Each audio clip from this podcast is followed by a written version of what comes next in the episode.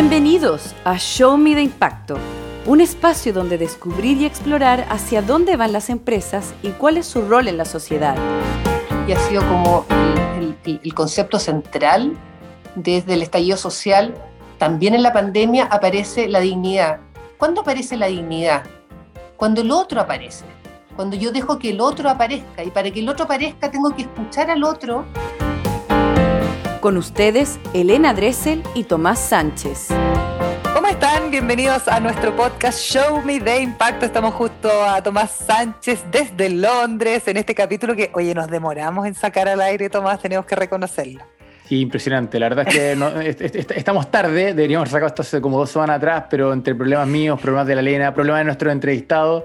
Nos y nada. comió, nos comió el, el día a día, la pandemia y los horarios apretados. El COVID nos, nos comió. Pero tú estás bastante mejor ahora ya en Londres, ¿o no? Sí, por fin. Hace, hace ya 10 días empezó un poquito más de normalidad. Fueron cuatro meses, ¿ah? Bien duro. Cuatro, Cuatro meses de encierro. estrictamente encerrados. Y recién ahora empezaron a abrir los restaurantes, están ab- abiertos las terrazas, ¿cierto? Eh, las tiendas con unos aforos bien limitados y siguen cerradas claramente los museos, los cines y cosas por el estilo. Pero por lo menos, cuando, por lo menos ahora hay gente en la calle. Esa cuestión es realmente impactante. O sea, fue todo un invierno muy frío y, y una ciudad vacía. Mm.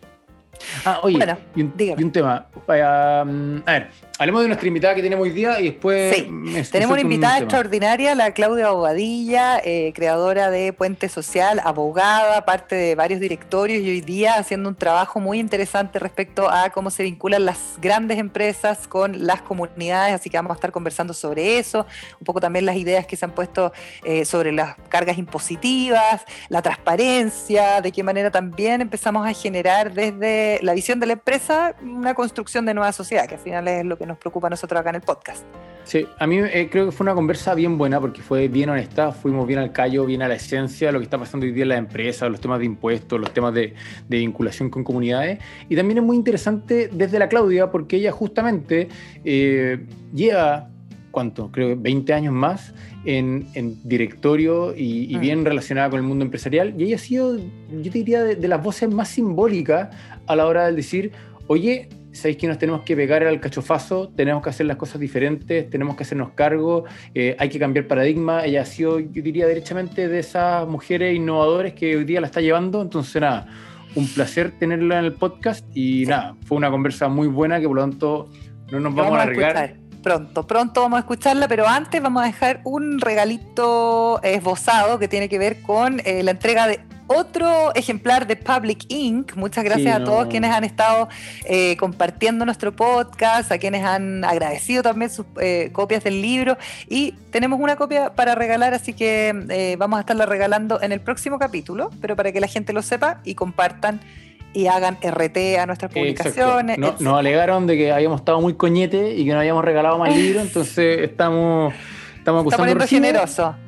Y, y para quienes eh, compartan el podcast en redes sociales y nos taguen, entre ellos vamos a sortear nuevamente un libro y probablemente lo vamos a empezar a hacer de manera más habitual nuevamente. Vamos a Sin escuchar a nuestra entrevista. Exacto. Eh, hola a todos y todas los que nos están escuchando. Eh, mi nombre es Claudia Bobadilla. Eh, no me voy a presentar por los títulos, porque hoy día los títulos eh, no son lo relevante, sino que creo que más bien son relevantes las trayectorias. Y de esa trayectoria me voy a presentar como una profesional eh, exploradora, ¿m? que ha ido explorando eh, distintas avenidas, eh, distintos mundos, eh, y eso me ha ido definiendo como una persona eh, poco eh, encasillable, voy a decir, ¿ah? Que no cabe en alguna caja. eh, y, y siempre me sentí incómoda ¿ah? con no, no ser como, no tener una identidad clara desde lo profesional y hoy día lo, lo valoro enormemente y además insto a todos y a todas que tengan eh, trayectorias profesionales que les permitan visitar distintos mundos, ¿ah? porque creo que los desafíos que tenemos hoy día precisamente requieren de miradas más sistémicas, eh, con mayor complejidad, y eso lo da el poder conocer distintas realidades, distintos espacios laborales, eh, distintas personas y ciertamente una cuestión que hoy día me parece central y que desde lo personal y profesional ha sido como la principal transformación que he tenido en mi vida es tener un contacto permanente y directo con la, con la realidad de las grandes mayorías ciudadanas. Claudia, eh, hoy día en, el podcast. Y un gusto también porque tú de alguna manera encarnas mucho de lo que, de lo que discutimos en el podcast. Es decir, tú has tenido un, como tú vienes describías un viaje, un tránsito que tiene mucho que ver con venir desde el mundo corporativo, de directorio, de grandes empresas, pero levantando cada día más una bandera que tiene que ver con, bueno, eh, ¿para qué estamos? ¿Cierto? ¿Cómo hacemos negocios de manera responsable? Y, te quería preguntar ahí, ¿cómo ha sido, si lo querí, no sé si un tránsito porque viniste de un lado a otro, pero tal vez de cómo hacerlo más consciente de lo importante de levantar explícitamente esa bandera y que no fuese tal vez algo que estaba solamente en un espacio más interior o, resguardado o, una concepción, pero no tan explícita? Mm. Bueno, son procesos. Eh, las cosas y las transformaciones no ocurren de un día para otro, son procesos que se van como van sedimentando. ¿ah? Y, de, pronto hay algo que te hace como el clic eh, de decir, parece que eh, hay que hacer un cambio. Y, ese clic, en mi caso, tuvo que ver centralmente con el estallido social de octubre del 2019, ¿ah? que fue realmente tomar conciencia, una conciencia que ya se estaba como configurando por distintas razones, em, tanto en el devenir profesional como personal, de que, de no estaba siendo consciente ni tenía la comprensión de la realidad de lo que estaba ocurriendo en mi país. ¿ah? Y ese, ese evento en particular me, me sumió en, una profunda tristeza ¿ah? Me sentí muy, muy triste, tuve mucha, mucha pena, pena por, por, por, la ignorancia, eh, por esto de estar viviendo, no, no, no, no en una realidad, ¿ah? cada uno vive en una realidad, pero ciertamente en una realidad incompleta, eh, y mucho dolor por el dolor que, que, trae la, ignorancia, que es el dolor de la inutilidad. ¿ah? Cuando uno no tiene una comprensión eh, completa, las posibilidades de hacer algo eh, para poder ayudar en un momento tan relevante como lo ha sido desde octubre en adelante en nuestra historia del país, eh, aparece como, como difusa, tú no sabes cómo ayudar. Eh, y, y, si miramos nuestras historias, que han sido ciertamente historias, voy a llamarlo derechamente de privilegio, el privilegio de tener una buena educación, el privilegio de tener acceso a buenas conversaciones, el privilegio de tener buenas lecturas, eh, el privilegio de conocer el mundo, tú dices, ¿para qué sirve todo eso si en un momento eh, tan relevante como el que estamos viviendo hoy día, eh, no sé qué hacer, ¿ah? no sé cómo ayudar y de dónde aportar? Oye, Claudia, y ahí mm, en este darse cuenta primero tú eres mujer, entonces ya hay un hándicap que eh, trabajar en los directorios como mujer, me imagino, eres estupenda, yo me acuerdo haberte visto algunas veces como en, esos salones de Icare, eh, como ahí entre muchos hombres. ¿Cómo empiezas a cruzar esas conversaciones? Porque yo creo que hoy día estamos en un punto de inflexión donde hay eh, muchas dudas, poca certeza respecto a cómo seguir adelante en el mundo de los negocios, pero teniendo este vínculo social. Probablemente las nuevas generaciones de ejecutivos o de, o de dueños de empresas em, se sienten un poco más cercanos a través de la tecnología, etcétera. Pero igual nosotros tenemos una elite que está bastante separada de la realidad, incluso ahora con el mismo con el mismo tema del 10%, el retiro del 10% o el impuesto a los super ricos, uno dice, bueno, hay una elite que está completamente disociada de la realidad. Lamentablemente nuestros hijos están más disociados de la realidad porque por último nuestros padres tenían que ir a estudiar a la Universidad de Chile y tenían que atravesar la ciudad y por lo menos ver lo que pasaba. Hoy día viven arriba y no, ni siquiera se cruzan, o sea, estamos completamente disociados una parte del país con la otra. ¿Cómo empiezas a cruzar esas conversaciones? ¿De qué manera haces tú también que te crean en esos directorios? Y que esa conversación se, se quede arriba de la mesa y que tenga algún tipo de respuesta yo creo que hubo algo mm, que va a parecer como sorprendente que lo diga, que es algo de, ingenuidad. ¿ah? de ingenuidad en el sentido de decir lo que uno eh, ve, piensa, eh, sin, sin esperar un retorno por eso, ¿ah? sino que realmente sentir que hay una responsabilidad en poder eh, compartir, y uno podría decir hacer ver, pero me parece que eso ya es un poquito soberbio, el que uno tenga como el poder de hacer ver, pero al menos el de poder instalar dentro de las mesas directivas conversaciones que estaban ausentes. ¿ah? Eh, en todos los ámbitos, no solo lo, social. Eh, yo partí mi trabajo profesional en el mundo más ligado a las tecnologías, eh, cuando parte Internet en los 2000, y uno ya cuando planteaba los temas de transformación tecnológica, eso ya era extraño. ¿ah? Hoy día que una conversación de, de, temas de transformación tecnológica no esté en las mesas directivas, es poco probable o es impensable que eso ocurra porque se transforma en una dimensión estructural de la estrategia de las compañías. Eh, y creo que, que, la manera ha sido eh, de poder poner los temas aun cuando no se comprendan en ese momento, ¿ah? pero que uno, uno siente que es importante colocarlos porque avisora que, que esos temas van a ser relevantes para eh, un desarrollo ya no solo con, con, crecimiento, ya no solo un desarrollo sostenible, sino que, eh, que apunten a lo que eh, el mundo está demandando, que es el desarrollo humano. ¿ah? Pero, pero sin, sin un plan, sin un plan de decir voy a, voy, a, voy a transformar algo, pero al menos voy a poner conversaciones que están ausentes y vamos a ver qué es lo que pasa. Y lo que pasa es que, es que muchas de las cosas que uno plantea, eh, hay muchas personas que también lo están pensando y, y pareciera que hay cierto pudor, cierto temor y el temor existe, a, plantear visiones eh, distintas a las tradicionales o a las habituales que, que, están en esas conversaciones. Eh, y cuando alguien tira, tira, tira, tira como el primer impulso, eh, naturalmente empiezan a aparecer otras voces, ¿ah? otras voces que también están pensando lo mismo. Y ya se empieza a crear como una comunidad que comparte una visión distinta y empiezan a aparecer eh, los, aliados en esas nuevas causas, causas en el sentido de poder eh, realmente instalar eh, aquellas conversaciones que van a ser relevantes para el presente futuro. Y Claudia, ¿y en qué estado están esas conversaciones hoy día dentro de un directorio? O sea, como tratando de entender entre qué es lo que la gente le está costando decir, donde hay pudor y cuando lo dicen, qué es lo que dicen.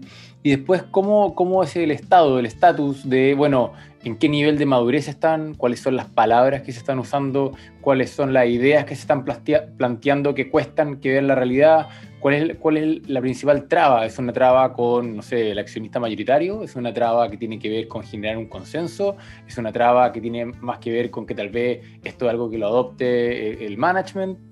¿Dónde, en, qué estado de conversación tú ves a los directores son, Son bien diversas, ¿ah? porque dentro del mundo empresarial hay una diversidad de formas de ser empresa. ¿ah? Entonces, eh, yo ahí creo que hay que hacer varias distinciones.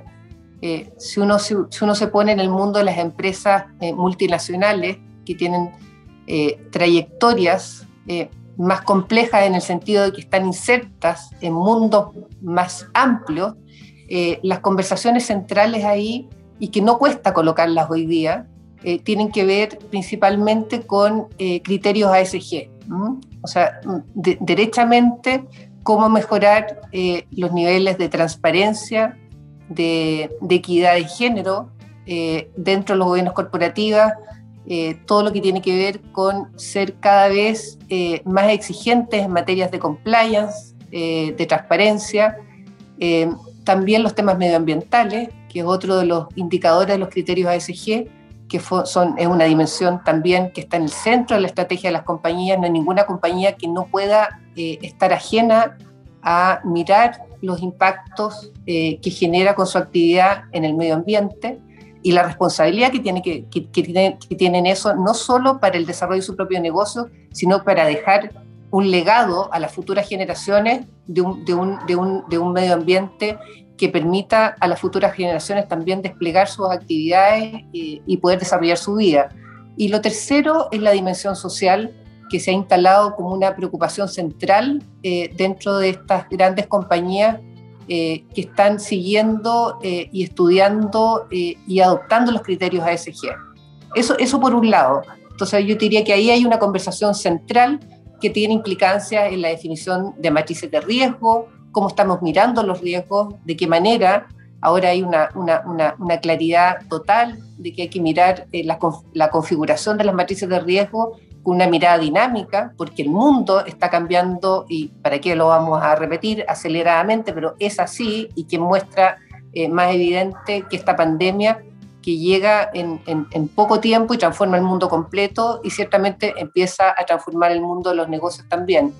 Eh, en, otro, en, otro, en otra distinción, eh, yo diría que hay otro sector empresarial y que no es propio del sector empresarial, yo creo que es propio de, lo humano, que tiene que ver con, resistirse a mirar el cambio.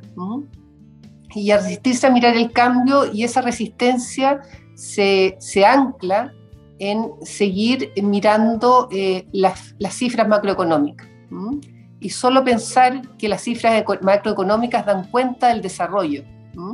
Y las cifras macroeconómicas ciertamente son relevantes, y en el caso nuestro, sí dan cuenta de algo eh, que es evidente, que es eh, el crecimiento ¿ah? y la mejora en, ciertos índices que son relevantes, como extrema pobreza, como expectativas de vida, eh, que uno no las puede desconocer, pero solo creer que eso es suficiente para entender, no crecimiento, para entender desarrollo y desarrollo humano, eh, eh, queda en evidencia que, no es suficiente. y ahí lo que aparece es una resistencia a todavía creer y seguir como, voy a decir más bien parapetado en, esa interpretación de la realidad eh, y, con, dificultad para abrirse a mirar eh, lo que significa eh, la vida real de la ciudadanía. Yo diría que esa, esa conversación todavía sigue siendo compleja porque hemos llevado mucho tiempo entendiendo o creyendo que son esas cifras macroeconómicas las que determinan o son un indicador del bienestar y de, calidad de vida de, las personas. Oye, Claudia, ¿y de qué manera uno empieza a hacer el cruce también entre, bueno, estamos viendo una clase política que también está súper desconectada y que finalmente está peleando eh, cosas que al parecer a la ciudadanía no, no, les están llegando, no les importan demasiado, ¿no? Eh, ante sus necesidades y ante esta, democratización que también trae la tecnología. Eh, ¿De qué manera uno va precisamente también cruzando temas con mundos que son importantes como el político o como el institucional, porque hoy día uno ve que las instituciones están cayendo a pedazos, en general, eh, que se viene un cambio muy potente, pero también cuando uno mira, no sé, otras sociedades, como yo estoy viendo una serie sueca que es extraordinaria, que se llama Amor y Anarquía, se las recomiendo. Eh, y uno ve a los suecos y los suecos, claro, los suecos por ser el país que son y tener el clima que tienen y tener una estructura y ser más chiquititos, tienen una conciencia social que es impresionante y, tienen un nivel de respeto hacia el otro que es impresionante. Y tú lo ves como en, desde salir a caminar en la calle y no necesitáis viajar, lo puedes ver en Netflix. ¿De qué manera uno también va instalando ciertos conceptos que, tienen que ver con lo social y con lo colectivo que hoy día no están instalados y que además depende mucho también de la concentración de la riqueza, porque al final si yo tengo concentrada la riqueza en algunos, que son siempre los mismos, es difícil que esas reglas del juego vayan a cambiar. Sí, primero yo creo que hay que, hay que, hay que hacer un reconocimiento ¿ah? Eh, y, reconocer que, que, somos una sociedad, y no somos la única, que tiene eh, una desconexión que es eh, social y geográfica y que es profunda. Y eso, eso es así. Y, no hay un juicio en eso, es, ponerlo sobre la mesa y reconocerlo. Eh, y esa desconexión social, geográfica, eh, no es privativa del mundo empresarial. ¿ah? Como tú bien dices, es más bien transversal dentro de las élites en general, eh, dentro de las élites políticas, empresariales, intelectuales también. primero entonces hacer ese, reconocimiento eh, y entender que sociedades y sobre todo las grandes ciudades, que son las que más padecen de estas desconexiones geográficas, que impiden los contactos naturales que deberían darse dentro de las sociedades para poder tener lo que tú dices, eh, una, cohesión social o una comprensión de la sociedad eh, eh, si, no, si no se abordan, eh, es muy difícil poder traspasar esas barreras. y eso requiere tomar ese punto, entenderlo y, transformarlo en acción. ¿ah? No basta con entenderlo, sino que decir, bueno, ¿cómo, ¿cómo rompemos con eso? Porque ciertamente si vivimos en sociedades donde nuestros encuentros con los otros, eh, con los que no habitamos los mismos espacios territoriales, con los cuales nuestras relaciones sociales no se dan de manera natural, los encuentros se, se, transforman en encuentros de carácter más bien funcional. ¿ah? Yo me encuentro contigo o voy a un lugar por un objetivo más bien funcional, pero no porque eh, naturalmente yo le asigne un valor a esa eh, conectividad tanto geográfica como eh, social.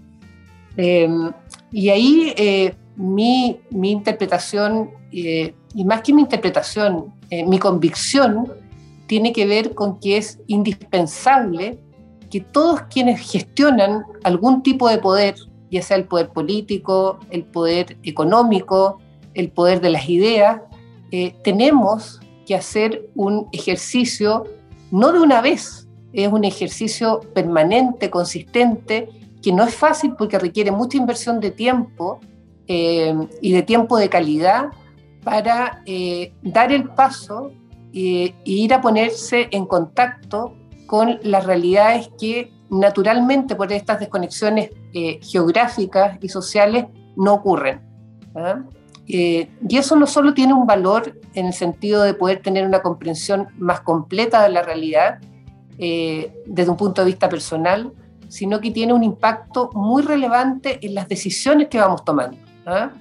Y lo que hemos visto, por ejemplo, en, este, en estos tiempos de pandemia, es que muchas de las políticas públicas o muchas de las decisiones que se han ido tomando eh, adolecen o fallan precisamente porque eh, les falta están eh, deficitarias de esa eh, comprensión de lo que es la realidad completa de la sociedad. Eh, entonces, creo que ahí hay un punto central que pareciera que no, no, no, fuera tan relevante, pero sí es muy relevante. ¿ah?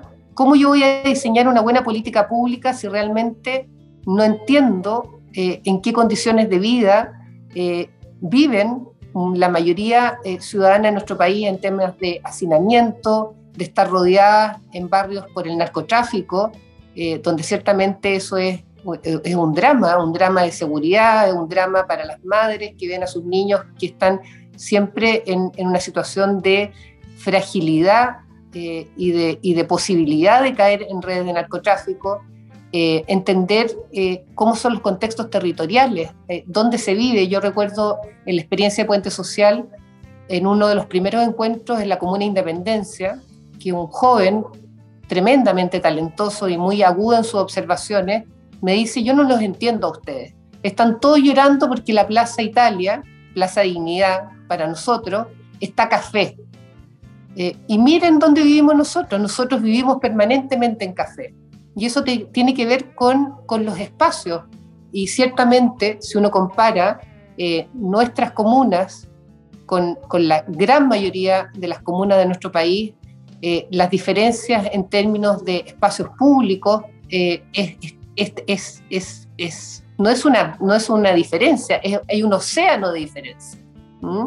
Pero, y hay uno, pero, pero hay, una, hay una cosa que se daba antes que yo no sé si todavía se sigue dando, ¿ah? pero yo nací, nací y criada en Osorno, que era una ciudad más chica, eh, que obligatoriamente la geografía te eh, hacía encontrarte con el otro en una plaza de armas, en una configuración de ciudad que eh, era diferente, donde, el donde en el centro de la ciudad pasaba todo. no sé si eso sigue siendo así en todas las regiones, pero generalmente en regiones uno sí tiene una inclusión social que es un poquito más obligada, por decirlo de alguna manera, que Santiago, al punto de que, o, no sé si pasará lo mismo en Londres, me imagino que sí, en todas las capitales, al punto de que yo me he cuestionado si yo quiero que mi hija viva en una ciudad tan segregada. Ahora, ella lo suple con, con, con, las redes sociales, por ejemplo. Hoy día tiene... yo creo que esto también a su vez es como un reflejo. Justo está esta semana viendo una, una clase de un profesor que se llama Ken Binmore, y que justamente hablaba de cómo, en el fondo, cuando uno termina hablando cierto de justicia, lo que hay por detrás tiene que ver como con un reconocimiento a, una, a un principio histórico que, que, tiene la humanidad, que tiene que ver con la colaboración. Y la colaboración está absolutamente ligada con lo que estamos hablando, con la capacidad de conectar o, no, ¿cierto? Y uno ve como en el fondo la historia del hombre, y uno cuando habla de, de, por qué el Sapiens o el Cromañón fue capaz de ganarle al Nerdental, que era más fuerte, era porque eran capaces de colaborar. Y uno cuando estudia antropológicamente a los grupos como cazadores-recolectores, tenían un concepto de colaboración muy, muy central en, en su organización comunitaria. Es decir, como yo no sé si voy a tener la suerte de cazar bien hoy día o no, siempre nos vamos a repartir lo que, lo que cazamos. Y, siento yo que hoy día en el fondo hemos llegado a un lugar en, nuestra sociedad donde simplemente dejamos de hacer eso, dejamos de colaborar explícitamente, o tal vez lo hacemos tácitamente porque, claro, eh, pagamos los impuestos, compartimos la calle y hasta ahí nos llegamos, pero termina siendo medio de mala gana, ¿cierto? Y, esa, esa, desconexión tiene que ver al final con, con, que te está fallando la principal herramienta que nos ha hecho exitoso como, como especie, que es la colaboración. Sí, yo creo, yo creo que ambos ponen eh, dos puntos que son para mí centrales. Yo también eh, nací en, en, provincia, eh, como se llamaban en mi época, y viví toda mi vida en, entre Molina y Curicó, que son dos pequeñas ciudades. y lo que hay ahí, y, y, lo comparto contigo, es que naturalmente en, los, en las pequeñas ciudades los contactos entre, entre los que habitan esos territorios es más natural, por, por las propias dimensiones. Eh, y, lo que tú planteas, eh, eh, Tomás, para mí más que, más que la pérdida del sentido de colaboración, tiene que ver con la pérdida del sentido de comunidad. y, ese sentido de comunidad creo que en, las pequeñas ciudades aparece más naturalmente. No digo que las pequeñas ciudades tengan, tengan como atributo eso. yo creo que su propia configuración hace que el sentido de comunidad esté más presente. Eh, y en ese contexto eh, creo que es súper relevante y, muchas personas lo están planteando, es el desafío de cómo diseñamos nuestras ciudades, ¿ah? cómo diseñamos nuestros espacios públicos, cómo permitimos que el diseño de las ciudades promueva la interacción y el encuentro en lo que era eh, la antigua plaza, ¿ah? donde en algún punto, ¿dónde son esos puntos donde nos encontramos de manera natural? Y tú estás ahora en Londres, Tomás, y, te das cuenta que esos espacios de encuentro generalmente ocurren en los parques, que son parques de calidad, donde todos tienen acceso, el transporte público, en, una ciudad como Londres, el transporte público es eh, utilizado por todas las personas, ¿ah? no los ocupan quienes no tienen automóvil, el transporte público es otro espacio de encuentro, los espacios culturales, eh, todos tienen acceso a ir a ver una buena obra de teatro, porque están las posibilidades para que eh, todos tengan acceso a cultura, lo mismo en los museos. Entonces, naturalmente, los espacios públicos aparecen como espacios de integración, de conexión, de encuentro, donde estas distancias que existen y van a existir siempre, porque, porque, porque, porque así vivimos, o sea, no, no vivimos todos en el mismo lugar. Eh, las grandes ciudades tienen este problema de que eh, promueven esta desconexión geográfica, pero entonces el desafío de decir cómo construimos eh, ciudades que rompan con eso o traten de minimizar estos, eh, los problemas que, que, traen aparejadas las desconexiones territoriales y por lo tanto la desconexión social que, se, que ocurre cuando no nos encontramos. ¿ah? Entonces yo creo que ahí desde el punto de vista de eh, las planificaciones territoriales, de las planificaciones de las ciudades, de cómo configuramos esos espacios públicos y cómo configuramos eh, buena salud, buena educación, donde, donde no sea una, una educación donde algunos van y nosotros vamos a otra. Si yo quiero acceder a otra, bienvenido sea, pero que al menos haya como una base eh, que nos permita que en ciertos espacios nos encontremos y nos encontremos lo más eh, horizontalmente posible. Claudia, y ahí aparece algo que me parece fundamental para poder tener este tipo de discusiones, que es la transparencia. Porque al final, cuando uno piensa en la configuración de las ciudades y tú estás mirando que hay comunas que tienen un plan regulador, otras que tienen otro, donde ha habido lobby, donde ha habido plata, donde hay grandes empresas relacionadas a la construcción, por ejemplo, de eh, departamentos, etcétera, etcétera. Eh, uno dice, bueno, ¿y, qué pasa con la transparencia? Porque al final, y, esto como para llegar a un tema que también queríamos conversar contigo, que es esta idea de poner un impuesto a los súper ricos o lo, mismo que se está hablando de este impuesto global a las grandes empresas, que se está hablando en otros países.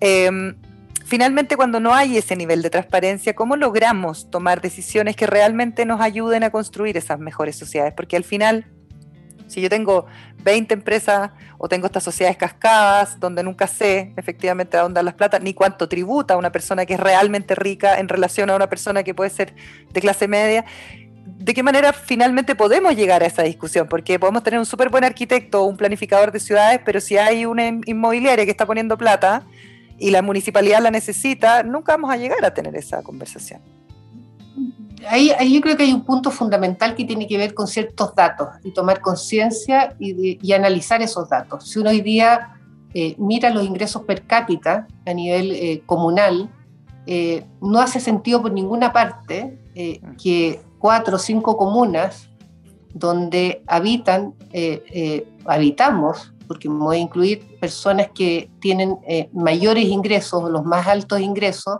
esas mismas comunas al mismo tiempo tienen los mayores ingresos per cápita, eh, que si uno los compara con comunas de menores ingresos, voy a mencionar algunas, como puede ser eh, Independencia, Cerro Navia, eh, el mismo Santiago Centro, estamos hablando de diferencias de órdenes de magnitud de 10 veces menos de ingreso per cápita por, en, esas comunas, que son precisamente aquellas comunas que tienen que atender eh, las necesidades más apremiantes del 70% de la ciudadanía. Entonces, ahí hay un punto, o sea, la, distribución de ingresos a nivel eh, local eh, tiene que ser revisada. y los gobiernos locales tienen que tener no solo mayor autonomía en términos de distribución de poder político, sino que eso tiene que estar aparejada con una distribución de ingresos que haga sentido para los desafíos que esas comunas tienen que atender.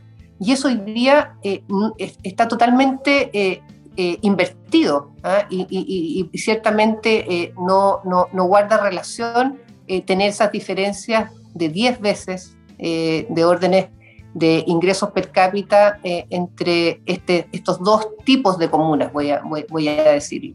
eso por una parte. Y, lo otro, entrando a la pregunta que tú dices sobre la discusión que tenemos hoy día, eh, sobre impuestos excepcionales, porque están planteados en el caso de los impuestos a los super ricos como un impuesto transitorio, más bien asociado a, eh, a la pandemia eh, y, y, al aumento de utilidades que algunas compañías han tenido dentro de este mismo escenario pandémico.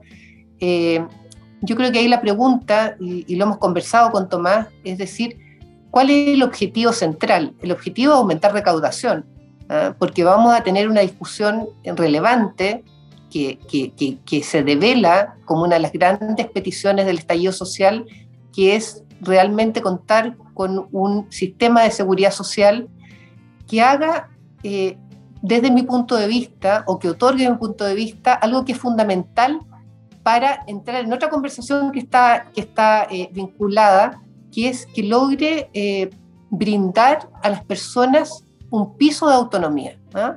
Porque cuando uno dice eh, todo tiene que ser producto de mi esfuerzo personal, eh, de mi trabajo, de mi iniciativa y finalmente del punch y de la energía que yo le ponga, yo estoy de acuerdo con eso.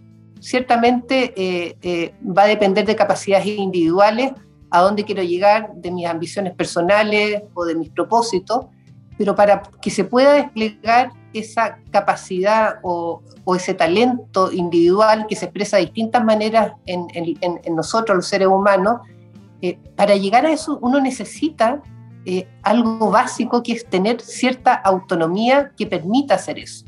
Y esa autonomía pasa ciertamente por lo que ya estábamos conversando, que es tener acceso a una salud de calidad, que es saber que la educación que están recibiendo nuestros hijos y los niños en general, no solo nuestros hijos, eh, es una educación que les va a permitir eh, desplegarse y tener eh, una vida con posibilidades, con esperanza mirar la vida, que voy a tener una pensión que me va a permitir en la etapa más frágil y vulnerable, como es la vejez, tener una tranquilidad pasa por eh, los temas de vivienda. Si yo no tengo una vivienda, hoy día tenemos un déficit de 600.000 viviendas, eh, sin agregar viviendas que ya quedaron obsoletas por su calidad y que necesitan eh, también modificaciones importantes. Entonces, es mirar cuáles son esas cuestiones que son como el piso básico para que todos tengamos la autonomía y, y una vez asegurado, garantizada, y ahí entramos en la discusión de cómo tenemos una constitución garantista, pero esa constitución garantista que al mismo tiempo permita la expresión de la libertad individual. Eh, yo creo que ahí está eh, el, punto que tenemos, o, esa aparente tensión que aparece entre la garantía de ciertos derechos sociales, económicos, y eh, que eso no desmotive el eh, el ejercicio de eh, la, el talento individual para poder eh, aspirar a otras cosas. ¿ah?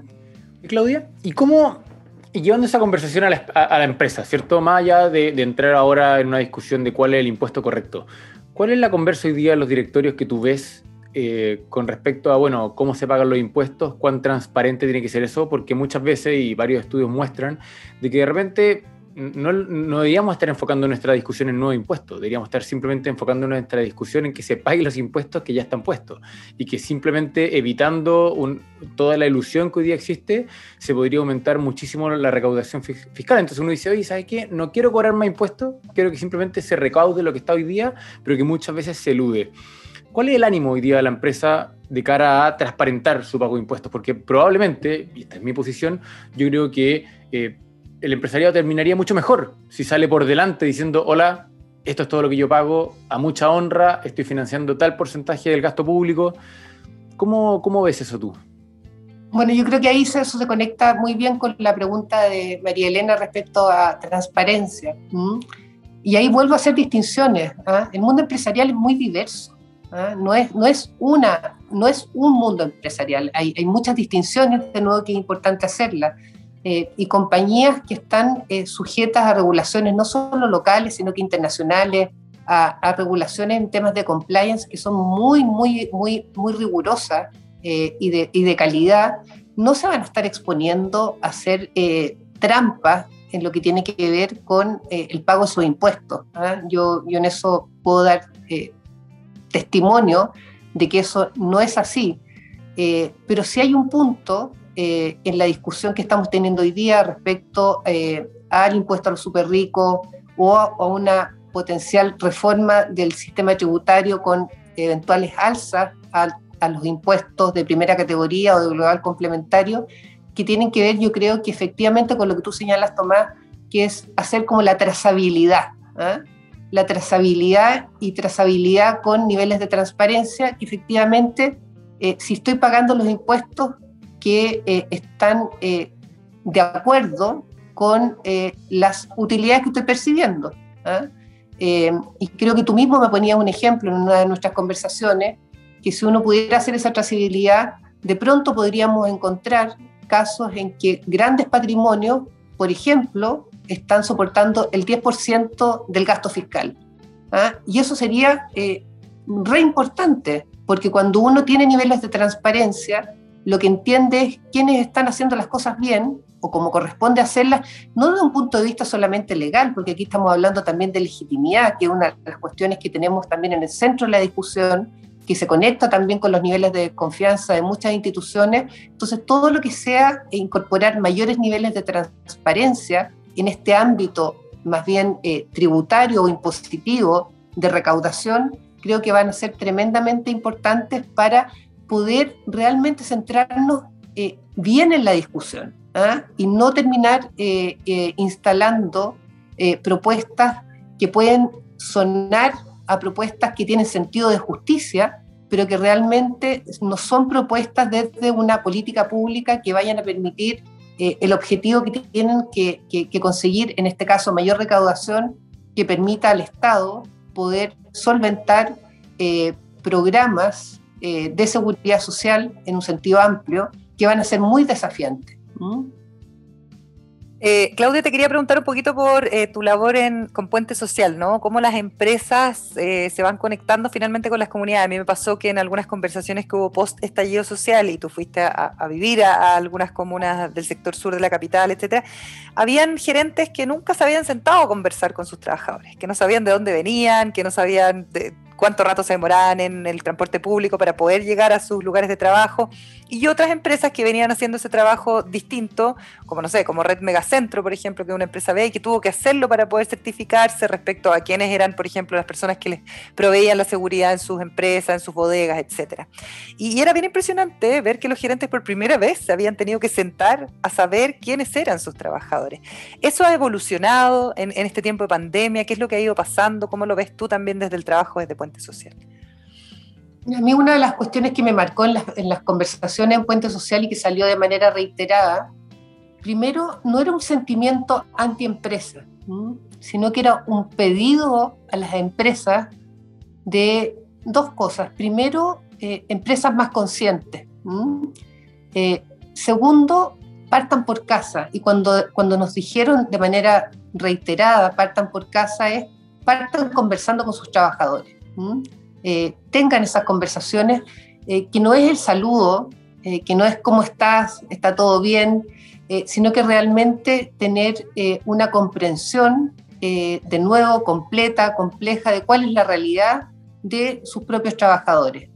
y ahí lo que, lo que parece como, como tremendamente esperanzador es que cuando ese, ese, ese vínculo empieza a transformarse y ya no ocurre desde nuestra oficina, sino que ocurre en contextos territoriales donde nosotros desplegamos la actividad, donde está eh, infraestructura de las compañías o donde están eh, sus clientes ciudadanos, donde están sus trabajadores, donde viven los contratistas, los proveedores, eh, aparece una oportunidad realmente de configurar esta infraestructura de relaciones, de vinculaciones con, con los grupos que conforman el ecosistema de relaciones de las compañías eh, muy diferente. ¿ah?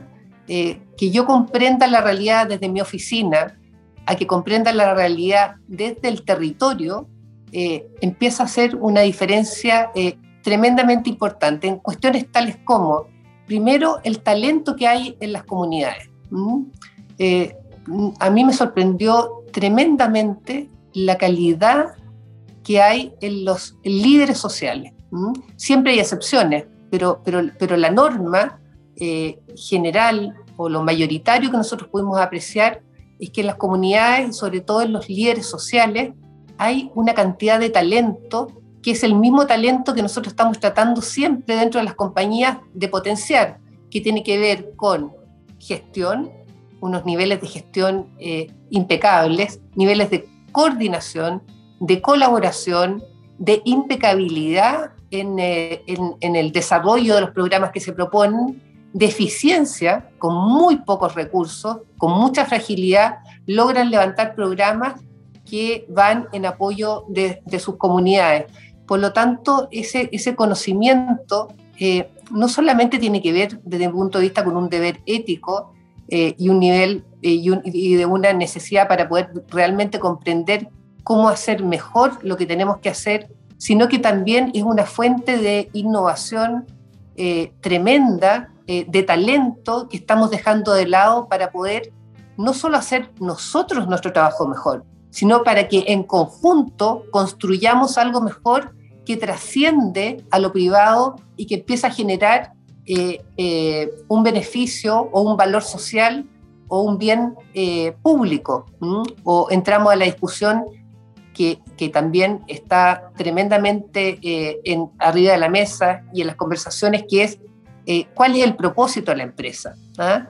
Eh, seguimos todavía anclados en que el propósito de la empresa es solo la maximización de utilidades para sus accionistas o empezamos realmente a tener la conversación en serio de que tenemos que realmente reflexionar respecto a cuál es nuestro propósito como actores de la sociedad. Y en eso hay un, no, no, no, podemos estar más de acuerdo. ¿eh? Eso en general es de lo que más discutimos en este podcast, Claudia. Y bueno, y también Perdona, y solo, y solo mencionarles, perdona que te interrumpa, mm. Tomás, que la semana pasada y, lo recomiendo y lo, y lo podemos compartir, BlackRock lanzó un documental que lo hace con CNN Internacional, donde, donde la pregunta central es en busca del propósito. Mm. y es una, es una reflexión que va focalizada a eh, reflexionar desde la empresa a cuál es nuestro propósito. Y yo creo que ahí hay una cuestión central, que es terminar con este como falso dilema de que no hay eh, compatibilidad o, posibilidad de, al mismo tiempo, de cumplir con un mandato legal que tienen las compañías, que es obviamente eh, generar utilidades para sus accionistas, y no solo eso, tener sustentabilidad financiera. Si no hay sostenibilidad financiera en una compañía, la compañía no puede existir. pero, pero ¿quién dijo que eso es incompatible con generar valor social? Exacto. ¿Mm? Tenemos que ser capaces de, de, hacer las dos cosas al mismo tiempo, ¿cierto? Eh, es fundamental. Claro, y, no, y si alguien te dice, pero, pero, pero eso no, no, no, no, lo hemos podido hacer, ¿cómo lo vamos a hacer? Bueno, empecemos a pensar cómo lo vamos a hacer, porque es relevante hacerlo. Entonces, eh, todas las respuestas que tienen que ver con eh, eso, eso, eso no es complejo, eso no lo hemos hecho, bueno, ahí está el desafío.